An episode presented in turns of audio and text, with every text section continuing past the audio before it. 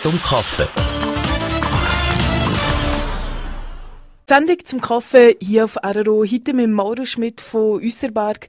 Mauro Schmidt, erstmal, merci vielmals, dass ihr die Zeit nehmt und guten Tag. Dankeschön, ich bin gerne für das. Mauro Schmidt, ihr arbeitet bei Insieme Oberwallis, ihr seid jahrelang auch Bergführer in der ganzen Welt umeinander gewesen, seid aber auch Buchautor, man kennt euch, ihr habt schon verschiedene Werke publiziert euch.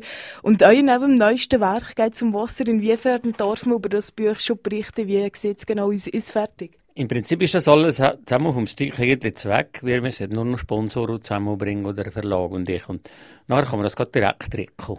Und geht jetzt um das Wasser von der ganzen Welt. Das heisst, von 8000 zurück und noch weiter zurück, von dann an, wenn man eigentlich etwas hat über das Wasser, ist das alles zusammen oder bis heute. Also ein riesiges Thema, äh, glaube ich, für einen Laien, der sich mit diesem Thema nicht so auseinandersetzt. Unvorstellbar, wie bringt man das in ein Bücher? Wie, wie seid ihr das angegangen? Müssen wir so Schwerpunkte setzen? Ja, Schwerpunkte setzen. Ich habe von mir eigentlich immer persönlich ich habe eigentlich einen sogenannten Wasserkopf. Ich habe gerne Wasser, aber das gleiche und fest Angst vor dem Wasser. Und nachher, äh, die anderen Bücher, die ich darüber schon geschrieben habe, äh, habe ich gedacht, das wird das Letzte sein. Aber nachher ist mir plötzlich der sicher, ja, ich könnte eigentlich mal über die ganze Welt beschreiben. Und dann habe ich angefangen zu recherchieren, habe gute Leute gehabt, die mir mitgeholfen haben und so. Und da bin ich jetzt sechs Jahre dahinter und jetzt ist das Kind geboren. Also ziemliche Steinsgeburt kann man sagen, sechs Jahre. Wie bleibt man da dran? Wie hat ihr nicht vielleicht ab und zu gedacht, nein, das ist doch zu viel, zu gross? Wie, wie, was sind das für Emotionen die man während der Zeit erlebt hat mit dem Kind, wie ihr mir sagt? Ich mache ja das nur zwischendrin, weil ich sonst 100% arbeite und hier und dort muss schon so ein leichtes Schläferli, ich bräuchte mal weniger machen und nachher wieder mehr und wohl ich bin eigentlich immer relativ gut dran, muss ich ehrlich sagen, aber jetzt bin ich froh, wenn es fertig ist. Das kriegt man immer wieder. Ihr gesagt, jetzt ist es auf dem Stick drauf, es geht nur noch darum, gewisse Abklärungen machen und das Buch nachher dann Druck zu geben. Kann ich mir vorstellen, ähm, so der mühsamste Teil von einer Arbeit? Das ist definitiv der mühsamste Teil, vor allem Sponsoren zu suchen. Ist länger wie harziger geworden und so. Und das ist halt ganz, ich mache es selber auch nicht gerne. Oder klar tut der Verlag auch gewisse Hauptsponsoren angehen, aber die, ja, die sind alle gottlos harzig geworden. Also hat er da in früheren Jahren, als er schon andere Bücher geschrieben hat, ist es noch einfacher gewesen? Das war viel einfacher. Gewesen. Da haben die Hauptsponsoren, zum Beispiel im Wallis, haben, äh, ganz klare Beträge gegeben und das war eigentlich viel weniger Problem. Gewesen. Aber jetzt, das ist unglaublich. Also, das ist für mich jetzt wirklich die schwierigste Zeit im Moment.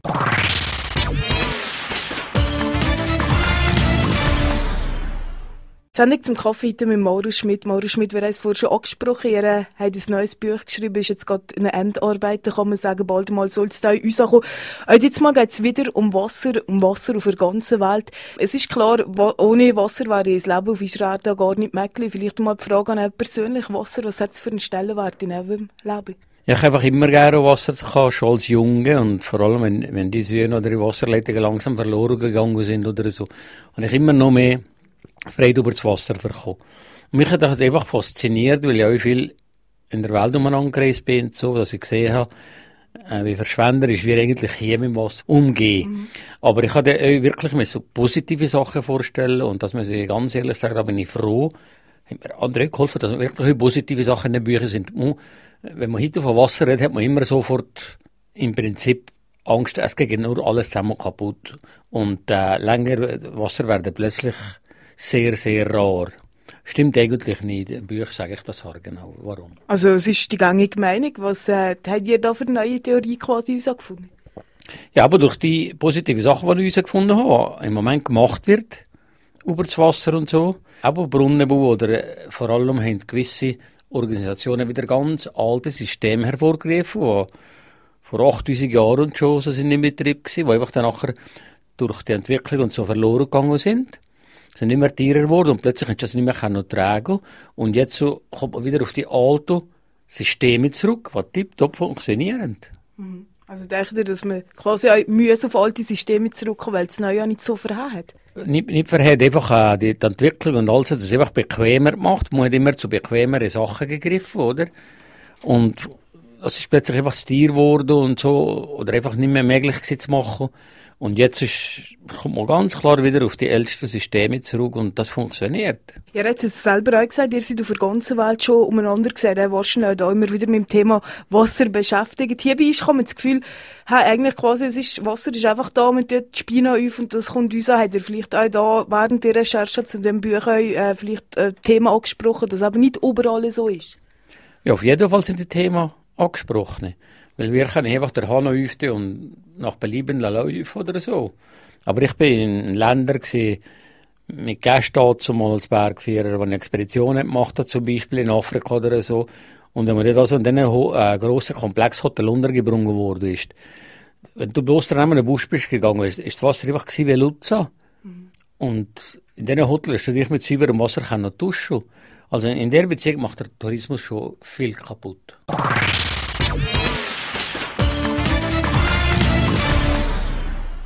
Und zurück sind wir in der Sendung zum Kaffee heute mit Maurus Schmidt als Gast hier bei uns im Radio. Maurus Schmidt, wer uns vorgekehrt, ein neues Buch äh, ist im Abschluss, in der Abschlussphase kann man sagen, er hat auch schon mehr publiziert, Wasser immer ein grosses Thema gewesen, hat aber auch über Holzhandwerk und Brüchtum im Oberwallis geschrieben. Wenn wir zurückschauen, was inspiriert auch immer wieder neue Bücher anzufangen? Er hat vorhin gesagt, es ist nicht immer ein Prozess, der nur frei macht. Was gibt den Ausschlag, immer wieder etwas Neues anzufangen? Ja, gibt so lange Prozesse, wie jetzt aber zum Beispiel das Sechsjährige, äh, anstatt von dem Buch, das geht einfach als tief hier da. Das ist normal, oder? Aber äh, ich habe eigentlich immer, ich habe vier verschiedene Briefe gelernt und so, ich habe eigentlich immer wieder etwas Neues wollen. Mhm. Und jetzt bin ich ein bisschen stehen geblieben da mit den Sieme Oberwallis. Also stehen geblieben von der Arbeit her, meine Nummer.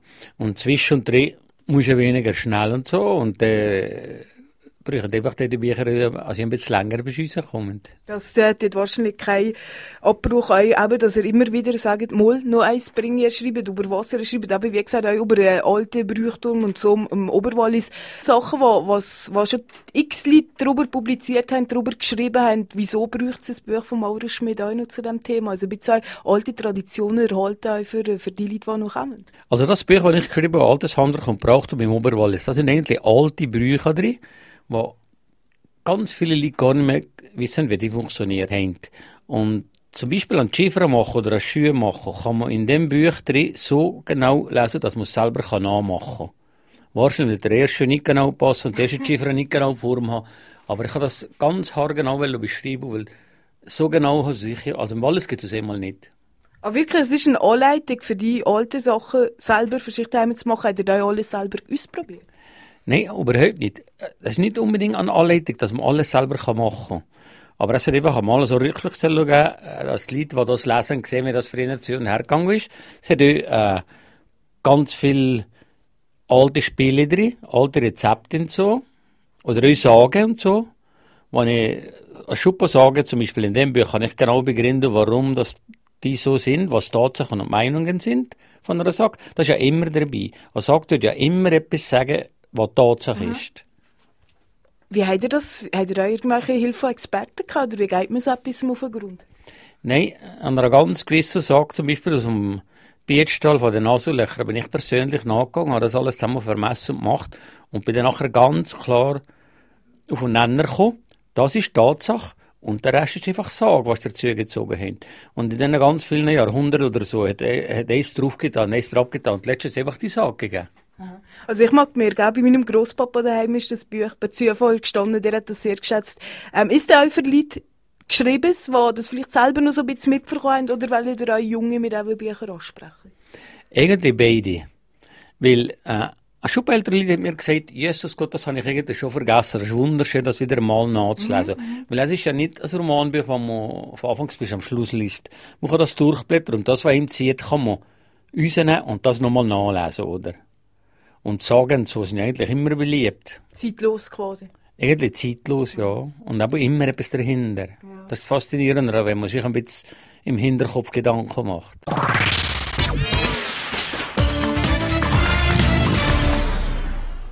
Und zurück sind wir im letzten Teil von der Sendung zum Kaffee an dem Sonntag hier auf RRO. Mauro Schmidt, ihr seid äh, lange als Bergführer unterwegs gewesen, arbeitet momentan bei NCM Oberwallis, schreibt aber auch Bücher.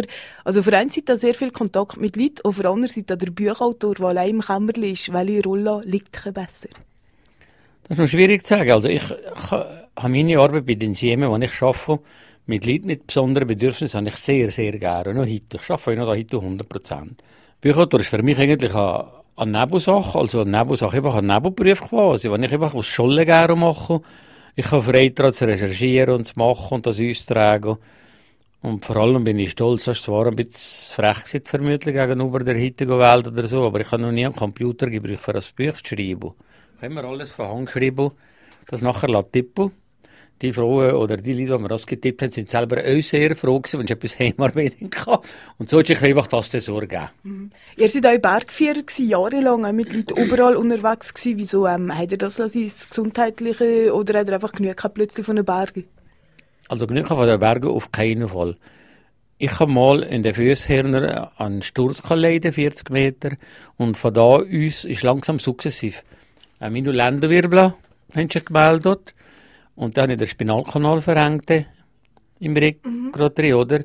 Und das ist sukzessive langsam gekommen, dass ich nicht mehr das gleiche Gefühl in den Beinen hatte. Und das ist natürlich schwierig als Bergführer, wahrscheinlich, wenn man das Gefühl nicht mehr so wirklich hat. Ja, nein, ich habe keine grobe Schuhe mehr anlegen und spitz stehen oder so, zum Klettern oder so, Finken sowieso nicht, das mag ich gar nicht mehr. Ich ähm, kann mir vorstellen, Bergführer ist mir auch aus, aus, aus Leidenschaft raus. Was ist für auch so, was sind für Gefühle da gewesen, wo er plötzlich merkt, ja, das geht nicht mehr? Äh, die Gefühle sind einfach gesehen, wenn man dann nachher so zurückdenkt, die schönen Zeiten, die ich in den Bergen erlebt habe. Ich bin 17 Jahre lang Sommer und Winter zu Berg gegangen. Und das war wirklich sehr interessant. Gewesen. Also zurückdenken, und es war immer interessant, gewesen, zum Beispiel Woche oder so, immer wieder andere Leute zu haben. Das ist sehr interessant. Gewesen. Das ist für mich psychologisch ist das ganz interessant gewesen, mit diesen Leuten umzugehen oder so. Ja. Und was noch ganz interessant ist, wenn ich mit der Zeit habe ich feststellen, dass eigentlich in diesen Jahren sind eigentlich relativ viele Leute zu Berg gekommen, die Probleme hatten. Die hatten einfach das Gefühl gehabt, dass am Abend der hätte ja stundenlang über ihre Probleme können reden und so. Und dabei geht man zu Berg für so zu genießen und so, oder? Da hat man dann wirklich mehr so zurückhalten und ziehen und so.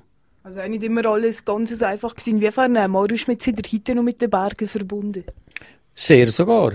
Wenn ich äh, zum Beispiel ins Bündnerland gehe oder äh, Frankreich oder äh, das ist gleich, wo ich gehe. Wenn ich die Berge sehe, so tut mir irgendwie immer noch so ein bisschen zu Harzberg stehen, weil ich kann doch rechte Türen machen. Mhm.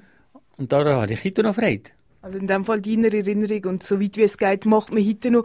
Und eben für andere Seite auch sehr viele andere Hobbys, Leidenschaften. Für einen Tag nicht zuletzt eben auch über die Bücher, die wir heute hier geredet haben. Und ich denke, am Schluss von der Sendung wäre es vielleicht auch noch angebracht. Ihr habt es mehrmals betont, ohne die Hilfe anderer Leute wäre es nicht möglich gewesen. Ich glaube, ich überlasse eben das Schlusswort.